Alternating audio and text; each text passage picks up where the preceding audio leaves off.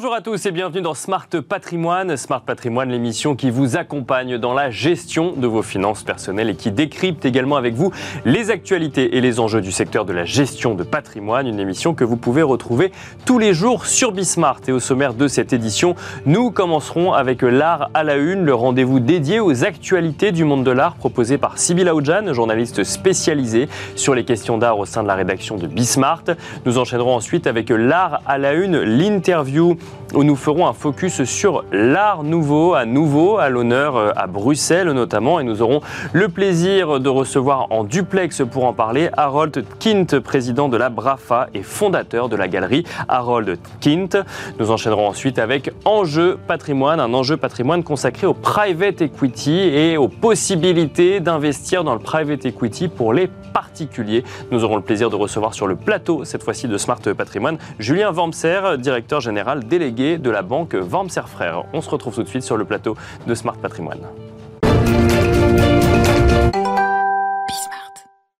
Et c'est parti pour l'art à la une, le rendez-vous dédié aux actualités du monde de l'art proposé par Sybille Aoudjan, journaliste spécialisée sur les questions d'art au sein de la rédaction de Bismart. Bonjour Sybille. Bonjour Nicolas. Alors Sybille, que s'est-il passé dans le monde de l'art cette semaine? Alors c'est le musée d'Orsay qui a fait une acquisition de taille, un tableau de Caillebotte, Gustave Caillebotte, qui s'intitule Partie de bateau ou alors canotier au chapeau haute forme. Son acquisition permet d'enrichir considérablement la collection impressionniste du musée d'Orsay. Ce tableau est un élément important de l'histoire de l'art. En 1879, Gustave Caillebotte participe à la quatrième exposition du groupe impressionniste avec un ensemble exceptionnel de 35 peintures et pastels.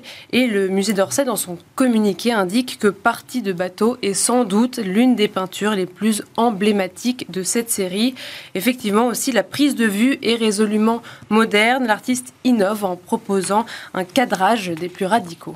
Et alors cette œuvre Sibylle a été acquise grâce au mécénat exclusif de LVMH. Exactement, en fait une aide indispensable pour ce tableau d'une valeur de 43 millions d'euros. En janvier 2020, le ministère de la Culture a refusé un certificat d'exportation à ce tableau. Il ne pouvait donc pas être vendu à l'étranger. Il est alors classé trésor national, ce qui fait qu'il est interdit de sortie de territoire pendant 30 mois.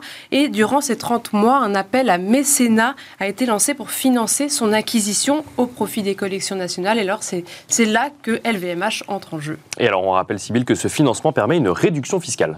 Exactement. Depuis, 2020, euh, pardon, depuis 2002, ce dispositif euh, fiscal a été mis en place pour les entreprises qui contribuent à maintenir sur le territoire national des œuvres d'une valeur euh, patrimoniale importante. Ce dispositif ouvre droit à une réduction de l'impôt sur les sociétés égale à 90% des versements effectués par une entreprise, la réduction étant plafonnée à 50% de l'impôt dû. Le musée d'Orsay a donc pu acquérir ce tableau de Caillebotte et à la demande de la ministre de la Culture et pour la première fois pour un trésor national, ce tableau sera exposé dans plusieurs points en France.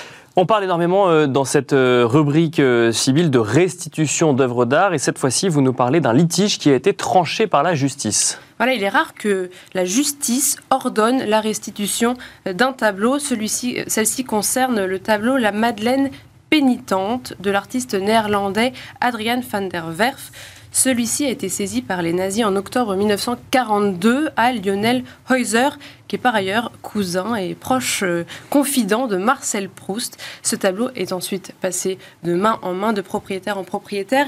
Il, est, il, a été vendu pour la première fois en 2005 chez Christie's, vendu d'ailleurs 60 000 pounds à l'époque. Ce tableau est ensuite revenu entre les mains de Christie's en 2017 et cette fois-ci la maison de vente a fait ses recherches de provenance et elle remarque que l'œuvre figure dans le registre des œuvres pillées en France pendant la guerre. Alors Christie's propose de partager les bénéfices de la vente entre le propriétaire actuel et l'héritier, mais cette proposition est refusée. Ce sont les informations du Parisien et du Monde.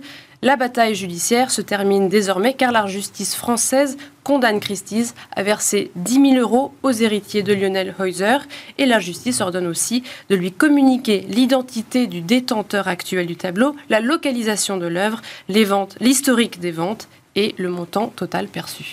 Et on continue avec les actualités hein, du monde de l'art cette semaine, Sibylle. L'association Aware a, a dévoilé euh, les quatre femmes nommées pour le prix Nouveau Regard 2023. Oui, ce prix Nouveau Regard qui récompense euh, les femmes artistes euh, en milieu de carrière. Alors ces quatre euh, femmes ont été nommées. Louisa Babary, qui euh, se dit l'héritière d'une histoire politique socialiste qui travaille la mémoire grâce à des collages et des vidéos. Barbara Breitenfellner, artiste berlinoise d'origine autrichienne, qui note ses rêves depuis 20 ans. Elle les sélectionne et puis après on fait des expositions. Cheryl Anne Bolden, elle, travaille avec euh, des pièces et des documents originaux qui témoignent de la traite négrière durant les périodes ségrégationnistes et coloniales aux États-Unis et en Europe.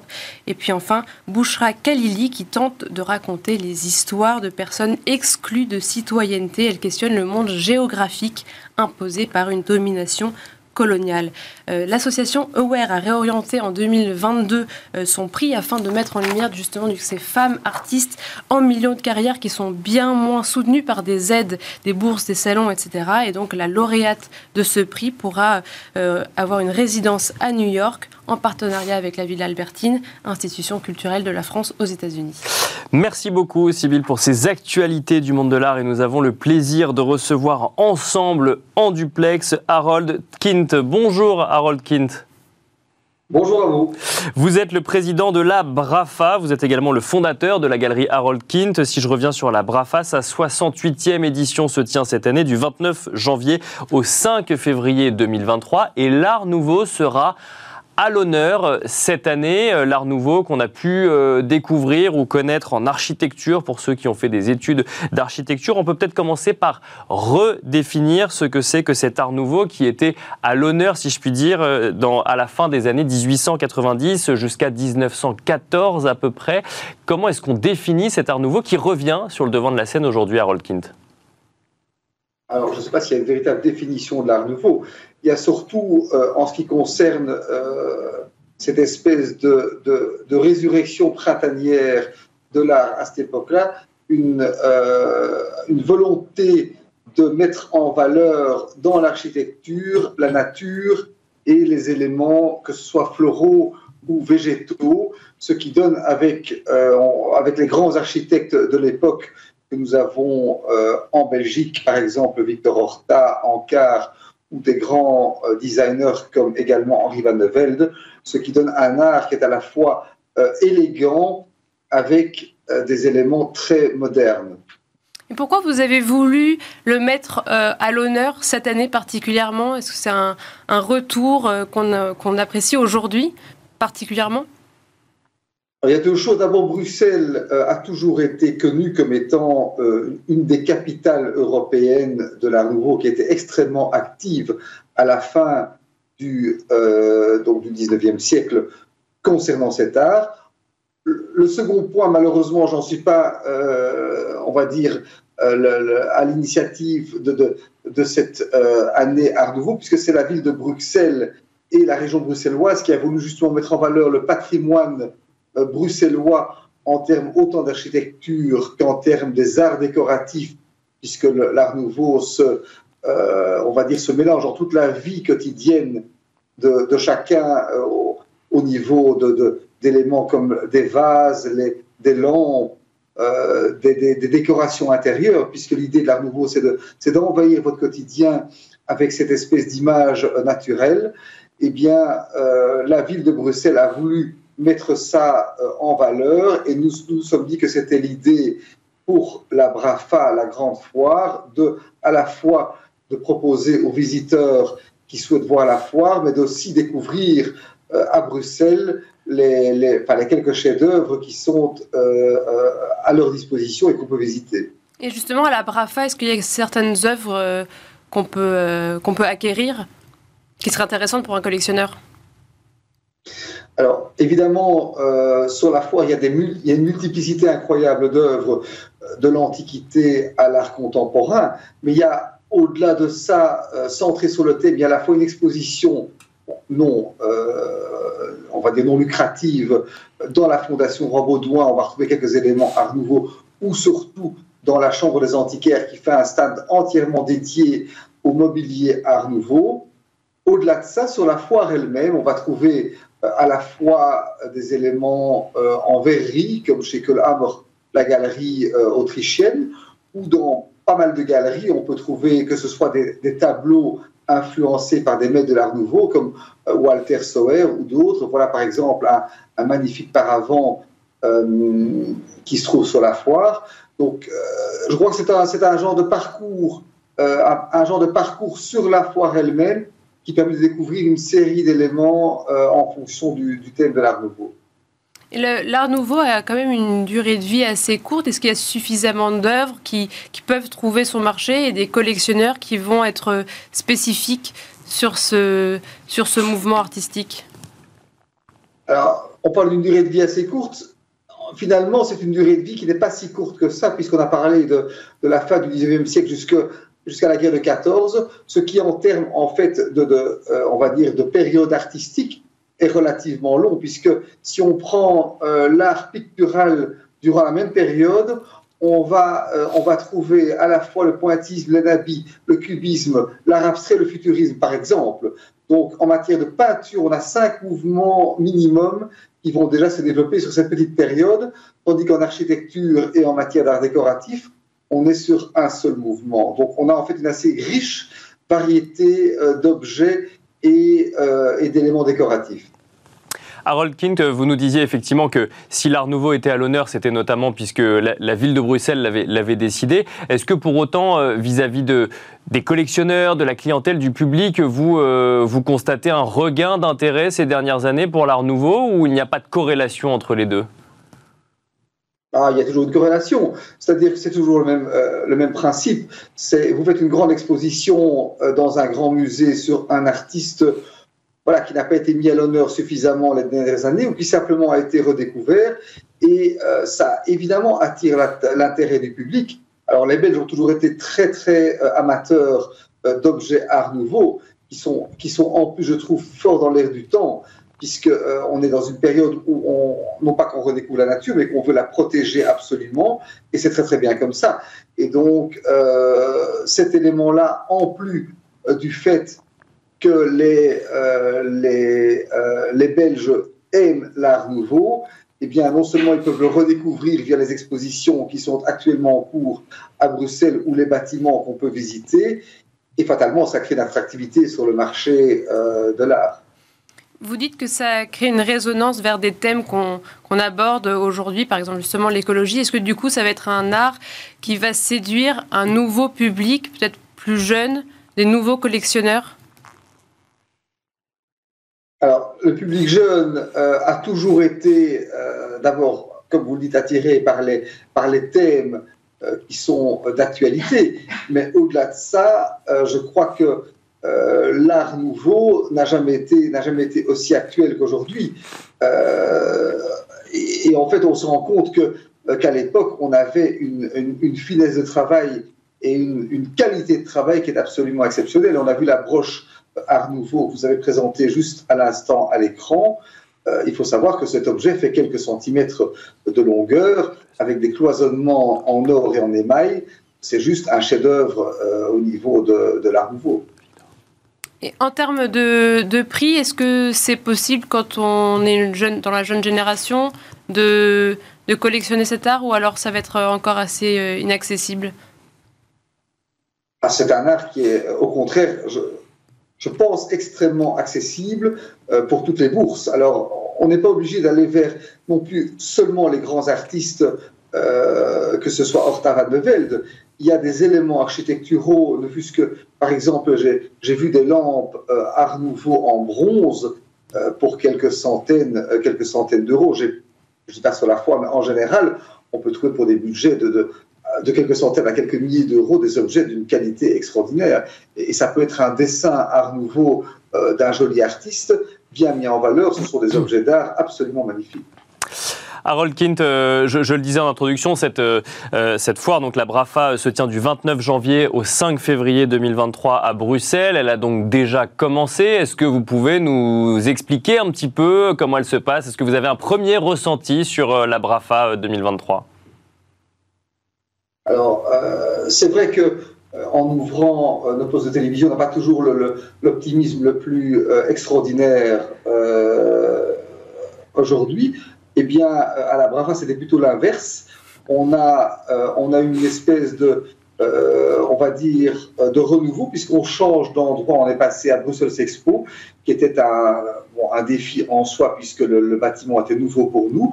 On a donc 30% de surface en plus. On revient sur un rythme classique avec près de 130 euh, exposants. Et je dois avouer que depuis euh, jeudi, c'est l'enthousiasme général à tous les niveaux. Les clients sont absolument suffoqués par la décoration intérieure.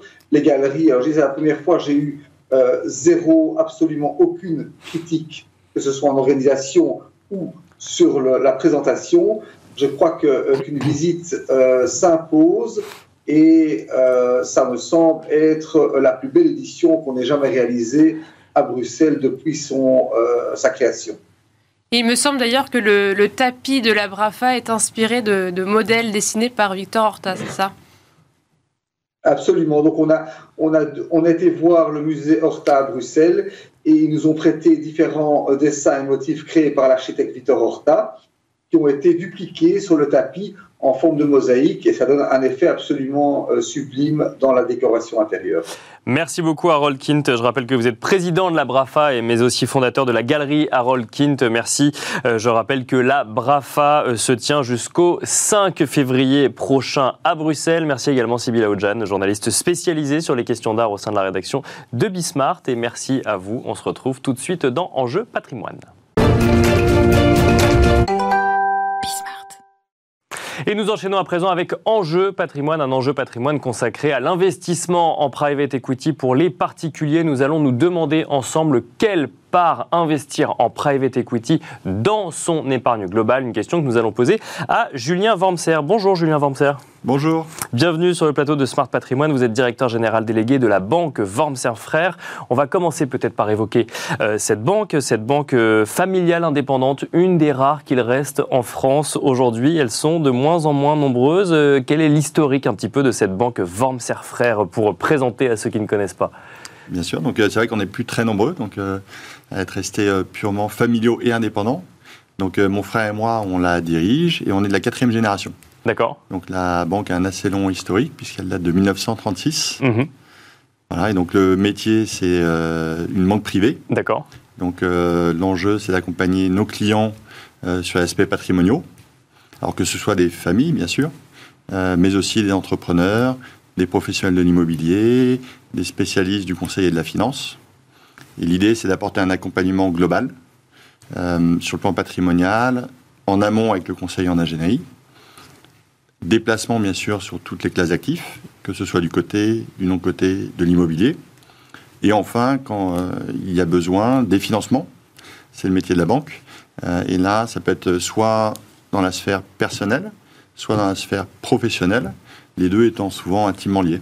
Alors le non-côté, on va en parler, euh, mais effectivement, vous avez une vision euh, donc globale un petit, de, l'investissement. Euh, on commence cette année 2023 avec des questionnements sur l'inflation, avec des questionnements sur le niveau des marchés financiers, des questionnements sur les futures hausses de taux des, banques centrales. Quel est le sentiment un petit peu que vous avez sur bah, justement sur le potentiel ou non d'investissement des épargnants français ou des gens que vous avez accompagnés La période actuelle est compliquée. Euh, effectivement, on voit beaucoup d'incertitudes. Euh, ce qui est intéressant, c'est que sur le private equity, historiquement, ce sont des moments euh, où la classe active a plutôt tiré son épingle du jeu. D'accord. des quoi Des moments de forte inflation ou des moments où justement d'incertitude sur le reste du climat, du climat économique? Exactement. Je crois que ce qui est important de retenir, c'est que c'est de l'investissement long. Mhm. donc sur des cycles où on a le temps de mener les projets, je rappelle que c'est de l'investissement dans les entreprises, donc dans l'économie réelle, euh, et donc euh, le tout accompagné par des gérants qui sont très sélectifs à l'entrée dans le choix des entreprises, et ensuite qui sont capables de les accompagner et donc euh, voilà de surmonter des crises. Donc, euh, si, je comprends votre, votre raisonnement, c'est euh, dans, un contexte un peu incertain, aller financer directement l'économie réelle quelque part, c'est euh, une assurance d'un peu moins de variation, d'un peu moins de variation de cours ou d'un peu moins d'incertitude sur, sur ces investissements? Absolument. Je dirais que la classe d'actifs a cet avantage qu'elle est moins volatile et ça c'est prouvé historiquement. elle est plutôt résistante en période de creux. D'accord. Donc on pense, nous, que ça peut être un timing intéressant, même s'il faut rester vigilant et toujours lisser l'effort d'investissement. Donc nous, on pense que c'est la régularité qui prime. Et alors justement, avant de parler de régularité, quelle part euh, investir de son épargne en private equity? Là, le, débat est ouvert. Euh, moi, j'en viens, donc euh, forcément, je suis sensible à, cette classe d'actifs qui, plus est plus performante que les autres. Mhm. pour autant, il faut toujours respecter un équilibre dans un portefeuille. Alors en France, on est un peu en retard sur les États-Unis. Euh, donc il faut que ce soit une part raisonnable. On regarde toujours avec nos clients aussi s'ils ont une appétence particulière euh, pour la classe d'actifs. Donc une part, euh, une part raisonnable et définir peut-être effectivement en fonction de, de, chacun. Mais alors la, vraie question, c'est comment trouver les entreprises? Parce qu'effectivement, vous dites que le, private equity est peut-être plus performant que d'autres classes d'actifs. Encore faut-il investir sur les bonnes entreprises, celles qui savent résister dans des périodes un petit peu plus compliquées. Comment est-ce qu'on sélectionne ces investissements private equity? C'est une excellente question, euh, qui plus est dans cette période qui est un peu chahutée. Euh, la première euh, considération, c'est de choisir les secteurs qui sont les plus résilients. D'accord. surtout en période de crise. Et les secteurs les plus résilients, début 2023 par exemple, ce sont lesquels? Là, on peut citer concrètement la santé, la tech, l'éducation. D'accord. Donc des secteurs pérennes sur le long terme. Il ne faut pas oublier non plus de considérer l'impact, qui est souvent aussi gage, là aussi, de résilience. Donc euh, ça, c'est potentiellement les secteurs. D'accord. Ensuite, il faut regarder au plan microéconomique, euh, et donc euh, entreprise par entreprise. Et là, c'est intéressant, puisque il s'agit de sélectionner les entreprises les plus solides. Or, on vient de passer un peu l'épreuve du feu, comme on le disait, un climat macro très compliqué. Et donc, en fait, celles qui ont passé le cap, pour des raisons un peu structurelles, sont euh, forcément celles euh, vers lesquelles se tournent les investisseurs. Là, selon vous, l'épreuve du feu est passée? Il n'y a, pas de, a pas de risque encore pour les entreprises? Je parle d'entreprises dans lesquelles on aurait envie d'investir, hein, bien sûr, mais euh, la, période 2022, enfin j'ai envie de dire même de 2020 à 2022, c'est une période suffisamment longue et suffisamment incertaine pour considérer que les entreprises qui ont résisté sont suffisamment solides? Il y a quand même eu beaucoup d'événements et je pense que vous l'avez bien relayé. Donc, en tout cas, ça donne une bonne indication. Euh, je crois qu'on a mis un peu à l'épreuve euh, ces entreprises sur leur, notamment leur euh, capacité à répercuter des hausses de prix. donc ça, ce sont des analyses qu'on fait en amont sur le positionnement stratégique. Et celles qui ont fait la preuve qu'aujourd'hui elles résistent, normalement on fait le plus dur. Donc ensuite, on peut effectivement décider d'investir, euh, d'investir en private equity. Donc vous nous avez, euh, vous nous avez évoqué euh, la, façon dont, selon vous, effectivement, on, sélectionne, on sélectionne les, les, entreprises. Quand chez, au sein de la banque Wormser Frères, du coup, ensuite, concrètement, comment est-ce qu'on investit en private equity? Comment est-ce que vos clients investissent en private equity? Alors, il y a un élément essentiel. la question qu'on s'est posée, c'est comment nous, la banque, on avait envie d'investir. D'accord. Euh, pourquoi? Parce que le point essentiel, c'est qu'on veut aligner nos intérêts avec ceux de nos clients mhm. et donc investir avec eux. D'accord, ok. Donc je, pense, je pense que ça, c'est une proposition originale sur le marché. Euh, c'est-à-dire que ce, que ce, que vous proposez comme euh, fonds ou comme entreprise, vous avez déjà investi dans l'entreprise avant de le proposer à vos clients, c'est ça? Voilà. Il y a une conviction réelle sur, euh, sur ces investissements? Normalement, c'est euh, un gage de confiance pour nos clients. c'est la preuve qu'on y croit. On mobilise le bilan de la banque. Et donc, en fait, en face de ça, on a une stratégie forcément qui est plutôt en bon père de famille, mhm. où on joue le long terme. Et qu'est-ce que c'est que bon père de famille C'est ce qu'on vient de citer. Euh, c'est bien évidemment des entreprises rentables, donc euh, pas sur le segment du capital risque. D'accord. Plutôt des leaders de leur secteur. Et point très important, des entreprises d'envergure souvent mondiales, euh, qui du coup sont plutôt des ETI. on fait la preuve de leur modèle sur plusieurs marchés. Et nous, on est très très attachés à l'idée d'être diversifiés géographiquement. D'accord. Souvent, les Français sont déjà investis potentiellement en France et en Europe rarement aux États-Unis. Euh, nous, c'est typiquement fondamental dans notre stratégie et c'est un marché qu'on connaît bien puisqu'on le pratique depuis toujours. Donc, euh, on, peut faire, euh, enfin, on peut investir en private equity en France, mais aller investir finalement dans des entreprises directement dans des entreprises aux États-Unis. Absolument. On passe quoi par un fonds dédié ou par ou non, c'est, enfin, on, on, investit dans un fonds qui lui-même investit dans des entreprises aux États-Unis. Alors, c'est une bonne question. Il y a deux façons de faire, en fait. Euh, nous, on réfléchit comme un institutionnel. Ouais, D'accord. L'institutionnel, il a un périmètre mondial, donc ça donne encore plus de choix. Mhm. Euh, je vais prendre un exemple quand on considère le secteur euh, de la santé. euh, on peut trouver des entreprises en Europe, mais quand même, il y en a qui sont très en pointe aux États-Unis, qui est un marché plus développé. Donc, on, a, on s'offre le choix. Mhm. Euh, et ensuite, euh, ce qui est intéressant, c'est que la banque, en mutualisant euh, sa force de frappe avec les clients, s'ouvre des accès qui sont plus larges. Pour être concret, certains fonds mondiaux ont des tickets d'entrée qui sont élevés D'accord, ouais. et donc euh, auxquels ont accès les institutionnels Mais pas les particuliers. et pas les particuliers. Ouais. Voilà. Et alors, comment font les particuliers pour, euh, pour investir? Ils s'allient avec nous. D'accord, ouais. Voilà, c'est la mission de la banque. euh, on Ah oui, parce qu'en fait, il y a quoi? Il y a une mutualisation peut-être des investissements particuliers qui permet ensuite d'aller euh, toucher des fonds où les tickets d'entrée sont plus élevés? Exactement. Donc c'est la logique de base. On raisonne nous comme un, encore une fois un institutionnel. On embarque avec nous nos clients. On investit dans ces fonds qui sont très recherchés. Ces mêmes fonds, en retour, nous donnent accès à certaines entreprises pour investir en direct dans leurs dernières opérations. Donc on touche là, comme vous le dites, des entreprises qui peuvent être européennes, américaines. Et alors, une question, parce qu'effectivement, on parle de rendement. Moi, quand on parle de rendement, j'aime bien quand même parler de risque à un moment ou à un autre. Quel risque à investir dans le private equity? Est-ce que c'est un risque différent en Europe ou aux États-Unis, par exemple? Comme on se le disait, les entreprises sont mondiales, euh, souvent en tout cas celles qu'on cible nous, donc euh, elles sont exposées à différents marchés. Euh, les risques, il y en a toujours. C'est une classe d'actifs qui est certes moins volatile, mais qui est illiquide, donc sur du temps long. Je crois que la clé, c'est d'être très très discipliné, comme on se l'est dit. Il y a un autre aspect qui est important, c'est que historiquement, la classe d'actifs est très rentable. Mhm. Euh, je mettrai un petit bémol. On a des écarts types qui sont très très différents selon les gérants D'accord. Euh, encore plus que sur d'autres classes d'actifs. Donc il faut bien les choisir. Ça, c'est le premier aspect. Oui, c'est pas parce que la moyenne est élevée que, euh, que tout fonctionne bien sur cette classe d'actifs, c'est ça? C'est exactement le cas. Euh, donc on- on- ça se mesure. Et on parle souvent du premier quartile. C'est ces fonds-là qu'il faut aller chercher. Euh, ça tombe bien, nous on les connaît. Et, et donc ils ont des performances historiques meilleures.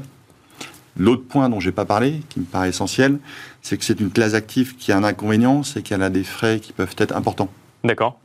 Là-dessus, il faut être très vigilant. Euh, on a beaucoup d'acteurs qui ont émergé avec des offres auprès des particuliers. Donc ça, c'est une bonne chose. Euh, simplement, euh, parfois, les tarifs sont prohibitifs et surtout peuvent être opaques. Donc ça vient manger la performance, c'est un peu dommage.